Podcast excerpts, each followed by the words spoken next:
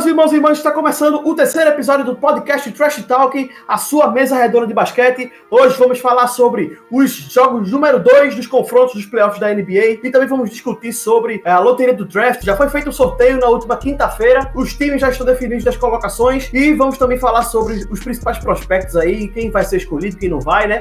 As principais previsões aí referentes a esse draft de 2021, certo? O meu amigo Pedro Santos já está preparado. Manda esse alô, parceiro. Boa noite, rapaziada. Sextou. Vamos nessa. Vamos embora. Solta a vinheta. And now, the starting lineup of the World Champion Podcast Trash Talking. In the comments from Pernambuco, Brazil, Gustavo Allen and Pedro Santos.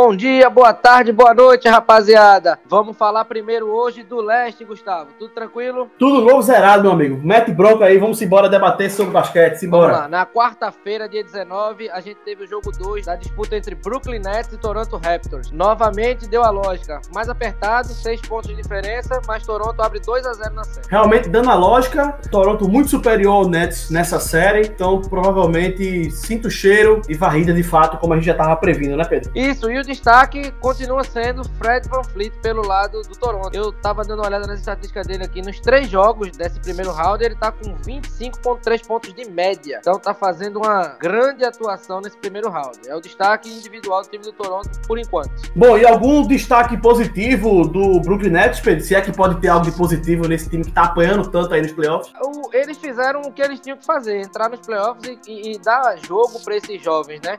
Caris LaVert novamente foi um, um, dos destaques, fez 16 pontos nessa, nessa, nesse jogo 2. Cabarro, o francês, fez 17 e 21 para Garrett Temple, que já não é tão novo, né? Já é um, um road player, mas está aí ajudando os jovens a se desenvolver. Fica a esperança do, da próxima temporada, né, cara? Pro time do, do, do Nets, com Kyrie, com Kevin Durant, com Indy, a volta dos machucados e vai ser um time que vai dar trabalho. É um time pro futuro. Exato. Existe muita expectativa, né, com o Brooklyn Nets, com todos os jogadores saudáveis saudáveis, né?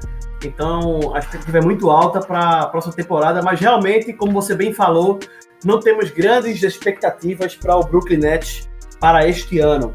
Próximo jogo, Pedro. Boston Celtics e Philadelphia 76ers. Esse já, já foi uma lavada, né? O segundo jogo foi uma, um passeio de Boston. Manda aí os destaques aí do, do Boston Celtics que tá fazendo um... um, um tá, tem, a gente já comentou anteriormente nos podcasts passados que o Boston tá tendo um ótimo conjunto, um bom trio, né?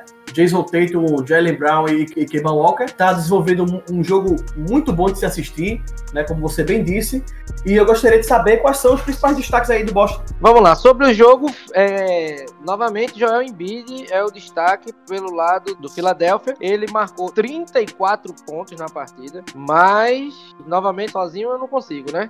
Sem meu Ben Simmons eu não consigo, né? Tem aquele memezinho, né? Pois é, pois é. Philadelphia começou até bem o jogo, seu primeiro quarto, por 33 a 27, mas no desenvolver da partida foi um passeio. O terceiro quarto definiu a partida, foi 33 a 18 para Boston. Foi o, o, marco que definiu o jogo. Na pontuação, Jalen Brown 20 pontos, Jason Tatum 33 e Kemba Walker 22 novamente o trio de destaque do Boston nessa rodada de playoffs. Como, como você falou do, do meme aí do, do Ben Simmons, eu também me lembrei de um meme do, do Silvio Santos, né? Que cabe muito bem para essa situação.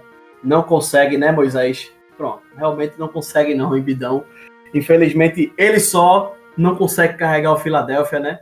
Mais uma vez, nosso querido Embidão vai continuar acreditando no processo, como ele mesmo diz, né? Já tá virando um caso de fé. Exato, exato. Tá virando um caso de fé. Vai ter que apelar para a divina santidade para ver se consegue alguma coisa mais na frente. Vamos lá, já na quinta-feira, né? Temos Miami Heat 109, Indiana Pacers 100. Destaque do jogo: Jimmy Butler, que começou a acertar a bola de três. Eu vi no Twitter uma estatística: é, ele estava chutando menos de 30% da linha de três na temporada regular e hoje foi duas de três, né? Ele tá voltando a ser Jimmy Buckets novamente.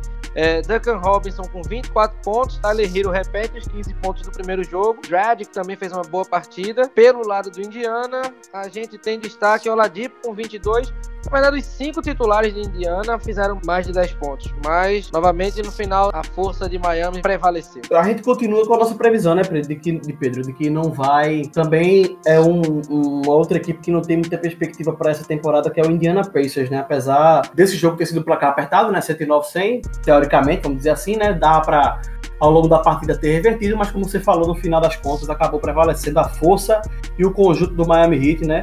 E Jimmy Bucket voltando a ser o que era, né? Se encontrando, reencontrando o seu bom basquetebol novamente. E ele que essa semana deu uma declaração dizendo que estava também muito inspirado com o Neymar na final da Champions, né? Ele que é muito fã de Neymar, disse que ele cravou que Neymar é o GOAT do futebol brasileiro. Rapaz, discutível, mas ele mandou essa, ele é muito amigo de Neymar, fã de Neymar, tá aí inspirado, né? Pela final da Champions.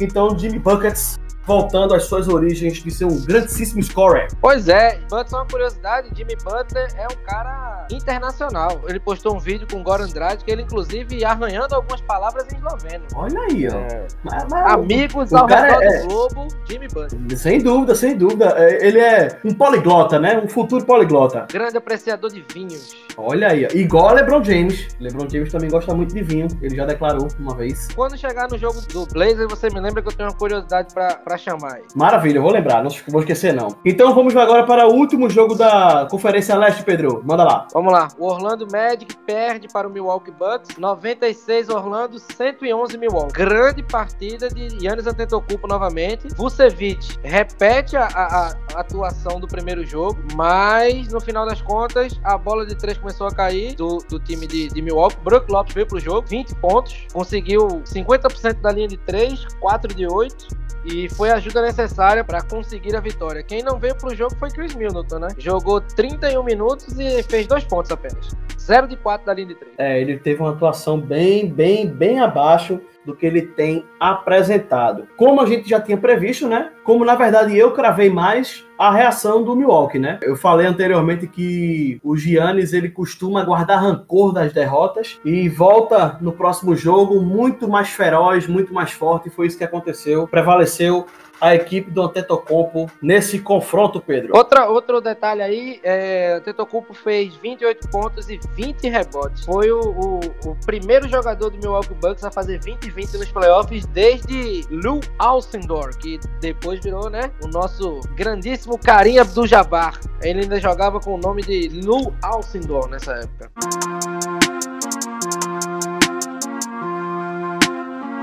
Trash Talking!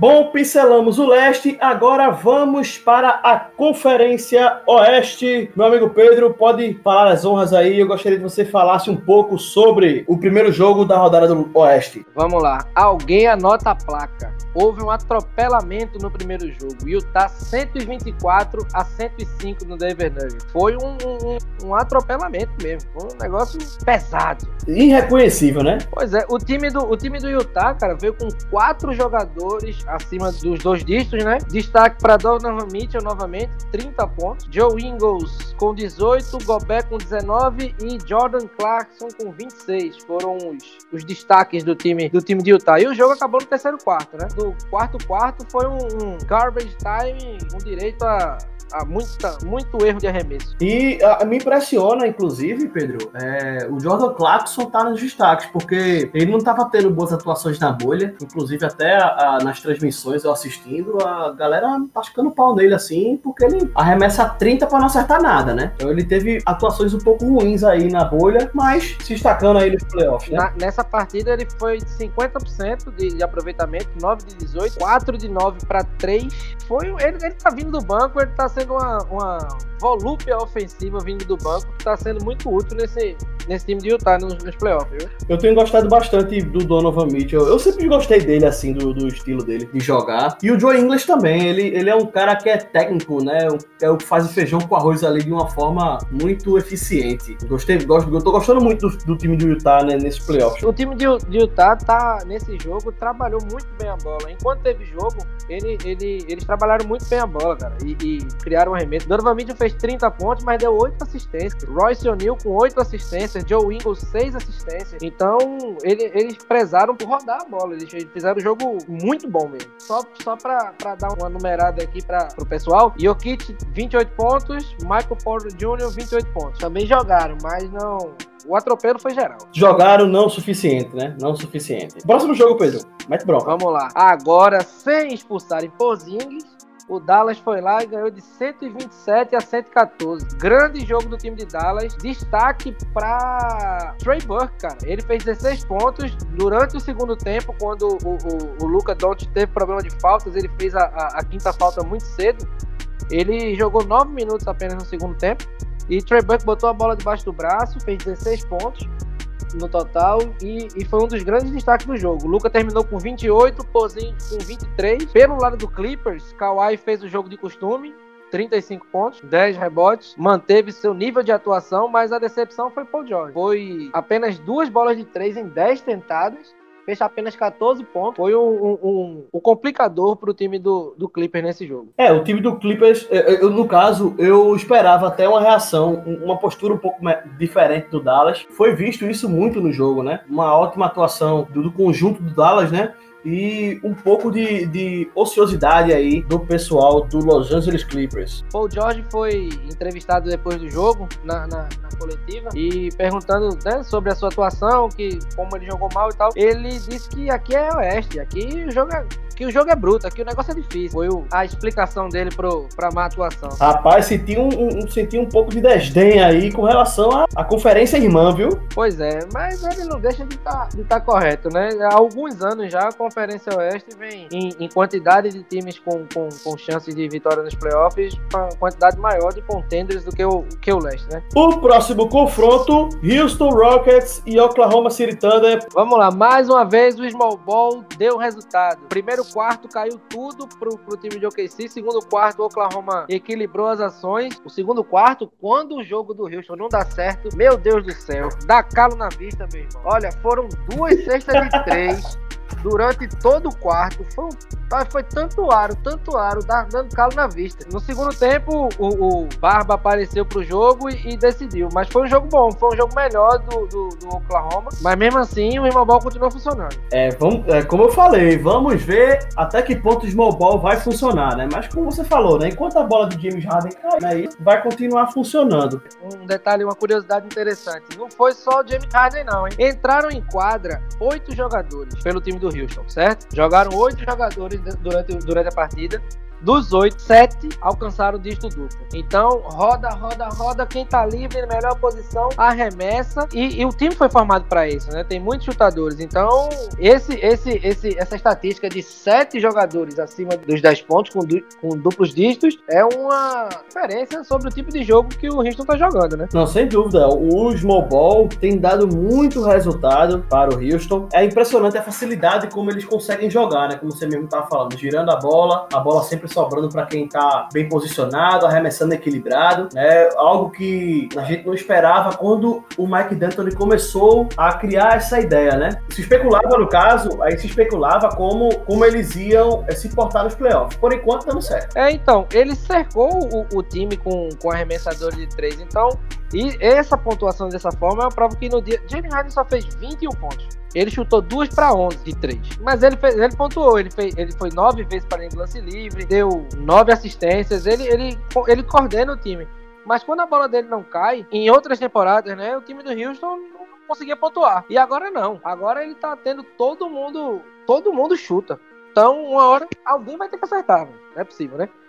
Agora. Não é possível. Não é possível que todo não é mundo é... erre um jogo todo. Então, a tática realmente é essa: roda a bola, chuta quem tá melhor. Austin Rivers no segundo quarto deu uma enterrada, entrou pelo meio. Foi, foi, foi legal o, o, a atuação dele no segundo quarto. Foi o único que se salvou no segundo quarto de Houston. Acertou, inclusive, as duas bolas de três foi dele, né? O resto do time, zero de três. Mas, assim, Chris Paul precisa aparecer mais para poder ter alguma chance de, de, ganhar pelo menos uma partida, para não ser barrido. Eu tô achando muito abaixo, assim, a, a, as atuações do Oklahoma. Principalmente Chris Paul, né? Tá vindo bem, muito tímido, né? Vamos dizer assim, atuações pífias mesmo, assim. Eu esperava um pouco mais de Shai Gilgos Alexander também, né? As Apesar que nesse dele. jogo ele veio pro jogo. Ele marcou 31 pontos, tava Foi bom com 11 tentativas de lance livre, foi pra linha. Ele, ele tava entrando no garrafão, sofrendo muitas faltas. Foi, foi uma boa partida dele, individualmente, né? É, isso é verdade. É, e são, e são, é, são poucas as atuações, né? Esperamos que ele consiga progredir ao longo desse restante de playoffs, né? porque eu acho que, assim como a gente discutiu anteriormente, assim como também outras franquias que a gente já falou aqui, o Oklahoma não tem muitas perspectivas para esse ano. Agora, o último confronto do Oeste, eu até gostaria de comentar, porque esse foi um jogo que eu vi com um pouco mais de atenção, contribuir também um pouco com, a, com o debate. Como você falou anteriormente, você esperava, o Lakers atendeu o seu pedido, chegou mais forte, atuação maravilhosa de Anthony Davis, primeiramente o placar, 111 para o Lakers contra 88 para o Portland Trail Blazers, com Anthony Davis com 31 pontos, 11 rebotes e 3 cestas de 3 pontos. É o seu career high nos playoffs, Pedro. Pois é. Quem teve o Caldwell Pope apareceu pro jogo, né? O coadjuvante começou a aparecer, deu resultado. Rapaz, esse pique quebrou a internet, velho. Meu amigo, o cara teve uma atuação de gala ontem, viu? 16 pontos, quatro bolas de três em seis tentadas. A decepção foi Danny Green novamente, né? Chutou uma para seis, só manteve uma bola de três de quatro tentadas, três pontos no jogo. Não, não está sendo mesmo Danny Green de Santo Antônio e de Toronto, né, cara? É, pois é, ele veio bem abaixo mesmo. Pelo menos nesse playoffs ele tá vindo muito abaixo. Ele veio para ser justamente esse cara da bola de fora do garrafão, né? Mas é, pelo menos nesses playoffs ele não está colocando à prova a sua capacidade é, mediante essa habilidade que ele tem de chute de três pontos. E a nota triste, né, Pedro, para o Blazers é a microlesão do Damian Lillard que é, no lance ali com o Anthony Davis, né, quando o Davis estava partindo para sexta, tentou roubar a bola. Por azar, o dedo dele, acho que foi o anelar, eu acho, bateu no tênis do Anthony Davis e deslocou o dedo, né? Mas Cenas fortes. A, preocupação foi a, a, preocupação foi grande no início ali, mas no raio-x feito ali na hora mesmo, é, viu que não tinha quebrado nada, tal, foi só deslocado.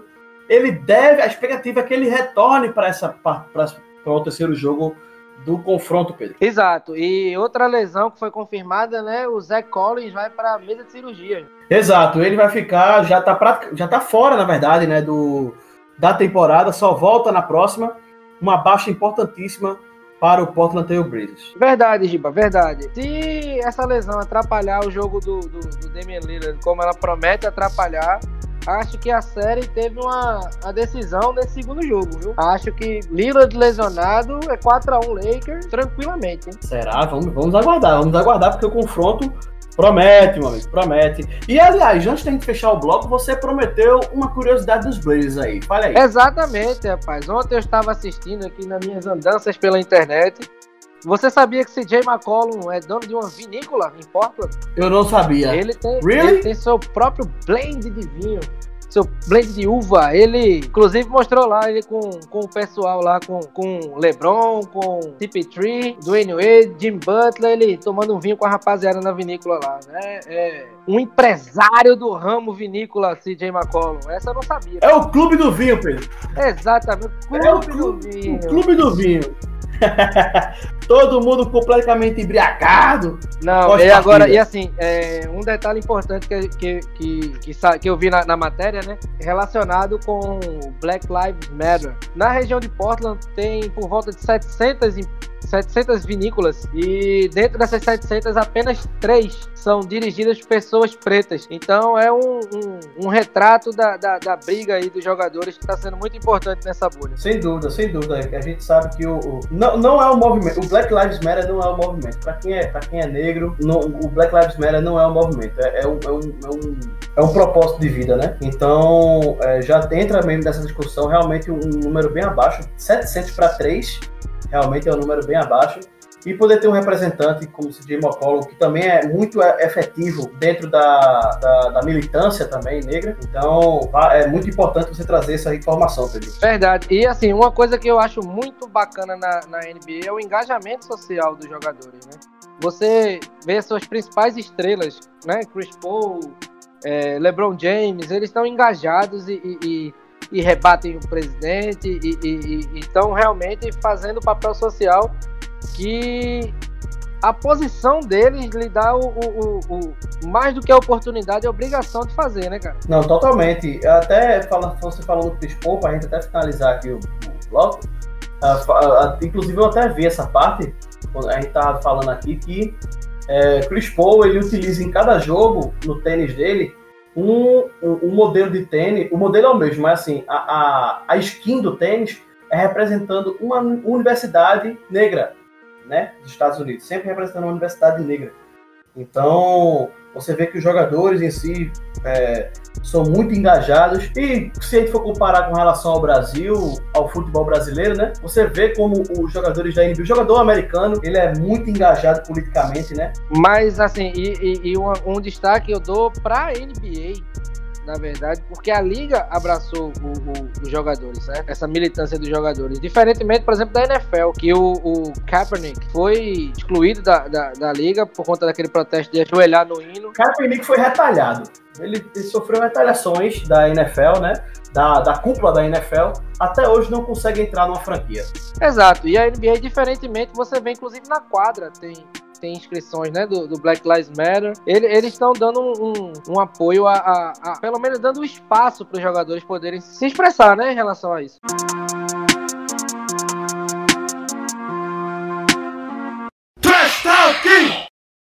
Bom, galera, começando o nosso bloco final, já passamos por leste, já passamos por oeste, repercutimos os jogos feitos. Agora vamos falar um pouquinho sobre as perspectivas da gente com relação às próximas partidas. E também, em breve, vamos falar um pouquinho sobre a loteria do draft que ocorreu na última quinta-feira. Então, Pedro, o que é que você espera dessa, do jogo 3 dos confrontos do primeiro round dos playoffs? Vamos lá, começando pelo leste. Jogo do Milwaukee com o Orlando Magic. Vamos ver se Magic ainda tem alguma carta na manga para reagir a melhor qualidade do time de Milwaukee. Esperamos que Boston, Toronto e Miami finalizem a série em 4 a 0 4 a 1 no máximo, pelo que está se apresentando. Expectativa mais, mais dura no leste, por enquanto, por incrível que pareça, Orlando e Milwaukee. É, no, é, é realmente, no, você, a gente observa aqui no leste a questão dos confrontos estão. Você vê que não tem tanta competitividade, né?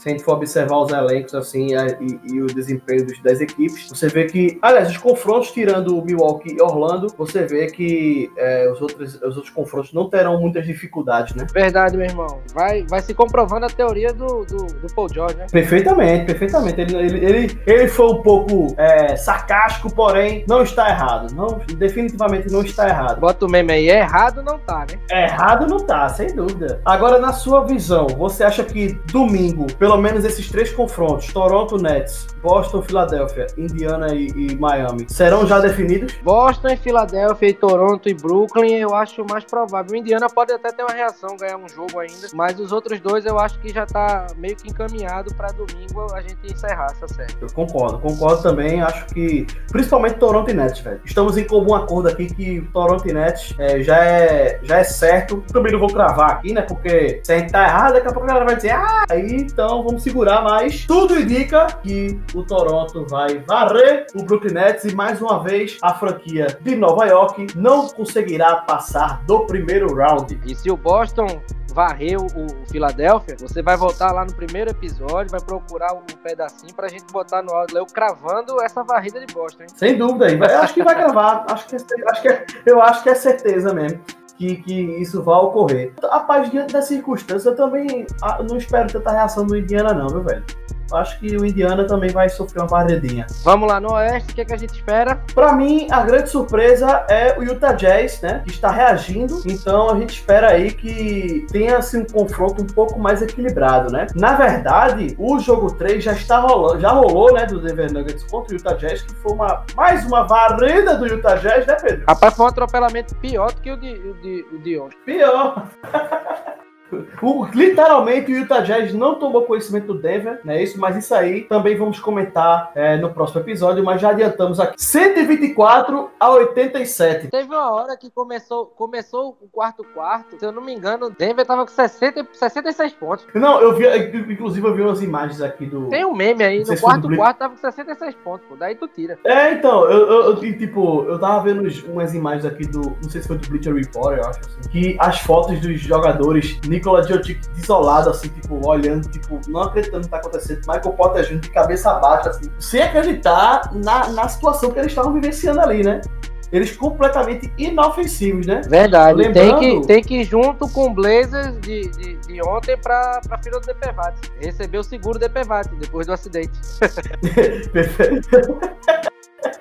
É verdade, é verdade. Mas só para a gente destacar esse, rapidamente esse jogo, é, só para já gente deixar registrado, destaque do jogo Mike Conley com 27 pontos, 4 assistências e 7 bolas de 3 pontos. Voltou, né? Depois do. Foi o nascimento do filho, né? Ele, ele foi ver o nascimento do filho, voltou. Isso, esse foi ver o nascimento do filho, voltou inspiradíssimo Voltou. com a nova papai tá on. Esse aí é o papai novato. Literalmente, papai tá on. Vamos agora para a, a expectativa também do confronto entre Los Angeles Clippers e Dallas. Eu também acho que vai ter um confronto muito equilibrado, mediante a vitória do Dallas Mavericks. Né? Acho que temos série, temos série. Esse aí, esse aí também eu, eu, eu, eu dizia que tinha série e, e, assim, me surpreendeu, me surpreendeu quão bem jogou Dallas no, no segundo jogo, cara. Outra postura, né? Verdade. É, vai ser apertado, cara. O terceiro jogo tá rolando agora, tá no segundo quarto ainda. Hoje a gente tá acabando até mais cedo, né? 50 41 pra Los Angeles. Acabando aqui, eu, eu vou, vou colar na televisão pra dar uma olhada no jogo. E falando sobre Houston e Oklahoma, acho que não vai ter grandes surpresas. Acho que o Houston mais uma vez vai mostrar superioridade utilizando seu small ball. Eu acho que não vai ter muita, muita reação para o Oklahoma. Eu creio que a série se mantém com o Houston na liderança, Pedro. Verdade, isso aí eu concordo. E, e Houston mostrando superioridade com o small ball. Enfim, a hipocrisia, né? Muito bom, velho. Muito bom, muito bom. Enfim, a hipocrisia. Pois é. Nunca é tarde para os baixinhos, Pedro. Nunca é tarde. Pois é. E assim, assim, Houston caminha pra varrida. Se mantiver, se mantiver essa, essa atuação, vai, vai. E ainda volta o Westbrook, né? Ainda não é certeza que ele volte, não. Provável que ele volte na segunda-feira. É, mas pelo menos nas Eu duas nem, atua- eu, nem, eu nem atuações. gastava ele agora nesse jogo, sabia? Exato, exato. Eu deixava para o segundo round mesmo. Você vê que o time tá, tá dominando muito bem. Eu acho que, inclusive, eu não sei se é uma visão muito errada minha, mas o time sem o Westbrook, ele é muito mais coletivo. Verdade, mas ele, ele traz uma diferença pro jogo que é uma alternativa, né? Enquanto essa bola de três não cai, ele é um cara que vai pra infiltração, chama a atenção da defesa, inclusive abre mais espaço pros outros arremessarem. Ele é um jogador importante nessa, nessa tática do, do- de Houston. E fechando o confronto do Oeste, é, Los Angeles Lakers e Portland Trail Blazers, é como você falou, se confirmar a saída do Damian, pode ter certeza que é 4x1. Mas se ele voltar, e voltar legal, não senti, porque pelo que eu vi, na verdade, foi o braço de arremesso dele, né? É, verdade. Mas assim, Então, é, eu acho que eu, eu tinha mais esperança pra disputa nessa série, depois desse jogo. Se o Anthony Davis manter esse nível de atuação, e foi uma coisa que, inclusive, rapidamente, eu vendo na transmissão da ESPN Brasil, o Bugarelli tava falando que ele precisava manter um- uma regularidade nessas atuações, né, dentro dos playoffs, pra poder o time realmente ser contender, né? Enquanto ele tiver essa, se ele não mantiver, né, tiver essa, essa variação de atuações, ele pode ser, pode ser que o time no- numa série com um time mais forte se complique e termine perdendo. É, exato. Eu também eu, eu tenho ouvido o que o Bugarelli falou e ele também justamente disse isso, que é isso que o torcedor do Lakers quer ver, né? É o Anthony Davis bem, saudável e sendo efetivo. Praticamente, se a gente puder falar aqui, ele deu uma carregada muito boa nesse jogo aí, né? Muito boa, ele contribuiu inclusive com assistência e tal. Ele foi um jogador muito versátil dentro dessa partida. Então acho que se o Anthony Davis, juntamente com o LeBron e os companheiros, mantiverem a pegada, eu acho que o Portland Trail Blazers, por mais que eu esteja torcendo para os Blazers, que essa é a minha torcida nesses playoffs, eu acho que não vai dar para o time de Oregon. E outro destaque também é a defesa de, de, de Los Angeles, né? O time de Portland tava chutando sempre contestado, apesar da mão ruim no jogo, mas a, a marcação de Los Angeles foi muito forte. Eles estavam marcando o perímetro muito bem, então prejudicou o, o- jogo do time de Portland que carece de mais variação, né? E tem hora que não dá, né, cara? Antes, da- antes de se lesionar, Damian Lillard fazia sempre aquela jogada que eu, já, e que eu não curto muito, assim. Dá certo, mas eu não curto muito, que é ele tentar cavar a falta na linha dos três pontos. Às vezes incomoda, pra mim incomoda muito esse tipo de jogo dele, porque ele tenta isso sempre e acaba deixando o jogo muito, muito aguado, né? Assim, porque Eu entendo, é que termina parando muito o jogo, né? É, pois é, no, no- jogo, inclusive no primeiro jogo, ele tentou umas 3, 4 vezes e o jogo não deu a falta, sabe? Então, é, fica aquela coisa, pô, não é, melhor, não é melhor você garantir, arremessar equilibrado? Talvez numa situação de final de jogo você tentar isso, beleza. Mas não é melhor e mais seguro. Você é um cara que você arremessa, você tem um bom chute de três pontos. Não é melhor você receber a bola, dar um crossover, tirar o cara da marcação, você arremessar equilibrado e, tentar, e ter uma chance maior de converter do que ficar fazendo isso? E você pegar um time no contrapé? Eu, eu, assim, eu acho, na minha opinião, que fazer isso direto não, não, não é um jogo bacana do, do, do, do não. Verdade, mas assim, ele joga com, com a, o regulamento embaixo do braço, né? Enquanto a, a sim, enquanto a sim. arbitragem estiver marcando essas faltas, ele vai se aproveitar. Então, claro, claro. E ele tem um aproveitamento espetacular da linha de lance livre, né? Então, é seguro. É uma jogada segura quando dá certo. Ele é o Steve Nash da nova geração. Bom, finalizamos aqui a nossa análise, né, da, das nossas expectativas e vamos agora pro draft, Giba. Vamos lá. Foi feita nessa quinta-feira o sorteio das posições de escolha pro draft. Ele vai ocorrer em 16 de outubro, de maneira virtual por conta da pandemia ainda. Perfeitamente, e já temos os quatro, sem poder dar o destaque, né, dos quatro primeiros colocados definidos. Meio que surpresa, o primeiro a primeira, a primeira pick do draft sendo Minnesota Timberwolves, Verdade. a segunda pick sendo Golden State Warriors, a terceira do Charlotte Hornets e a quarta do meu querido Chicago Bulls, que eu comemorei muito essa quarta pick, Pedro. Vamos lá, destaque do draft, o azar que acompanha a franquia dos Knicks. Tava com uma das piores É campanhas no sorteio que é o oitavo. É muito triste isso, né, cara? Uma franquia tão lendária. Inclusive a franquia mais, a franquia mais valiosa da NBA, né? Já saiu até em pesquisa. Mas vive um período muito sombrio de muitos anos, assim. A última vez, eu- acho a que a última vez que Knicks foram entender. pro playoff foi com o Carmelo ainda, cara. Ah, ah, Caramba, eu fico impressionado como o Knicks está em baixa, né? Nos anos 90, o Knicks era uma potência gigantesca, né? Foi final três, final três vezes, né? Então, assim, Ele- eles têm que falar com o pai de santo aqui de Recife pra pagar o boi que eles estão devendo e, e sair dessa, dessa má fase. Ó, a última vez, a última vez que eles foram pros playoffs foi na temporada 2012, 2013. o Carmelo ainda tava na, na franquia ainda. Faz tempo, faz tempo. E referente agora às escolhas em si que vão ser feitas no dia 16, os principais prospectos. O que, é que, você, que, é que você trouxe aí pra gente? Os principais no ranking do, do overall, né? A gente coloca o seguinte: Anthony Edwards, da Universidade de Georgia, Lamelo Ball, né? Muito, muito bem cotado para ser entre os primeiros colocados. James Wiseman, da Universidade de Memphis, né? Que tá sendo também um grande prospecto, né? O Dani Avdija, de Israel, e o Onyeka Okongu, é, da Universidade de South Califórnia. E também eu tenho o destaque também do Obi Toppin, né? Que também pode ser um, um prospecto também, é bem legal. A minha previsão pro Minnesota é ele pegar, eles pegarem o Anthony Edwards, que no entanto eles já estão vendo uma possível troca aí do Anthony Edwards para poder. É, se especula, os boatos correm pela internet de que eles querem Devin Booker, né? Na, na franquia. Então, eles talvez tentem essa troca, né, da primeira pick para conseguir é, entregando mais um jogador e conseguir o Devin Booker. Mas Acho difícil, viu? o Minnesota, é, eu também acho difícil, mas se eles mantiverem a primeira escolha, eu acho que eles pegam o Anthony Edwards, certo? O Golden State Warriors, na minha opinião, pega o nosso querido James Wiseman, que o Golden State, ele tem, eles estão tendo um pouco de carência no pivô, né? Tem um big man, né? Eles precisam de um big man ali para poder compor a equipe, né? Eu acho que eles não precisam de uma posição 2 ou posição 1, um, né? Até uma 3, acho que eles não precisam, mas eles precisam realmente de um de um de um center né, para poder dar aquele alicerce defensivo ali. E o James Wiseman pode ser uma, o qual o Chicago Bulls também está correndo atrás, viu, para ver se consegue ali mexer os pauzinhos para conseguirem o James Wiseman. Mas existe essa possibilidade, né? O terceiro é o Charlotte Hornets, né? Que eu também é, não, tenho, não, não tenho muita perspectiva com relação ao Charlotte Hornets. De quem eles vão escolher, realmente eu não sei. Eu não vou mentir para vocês.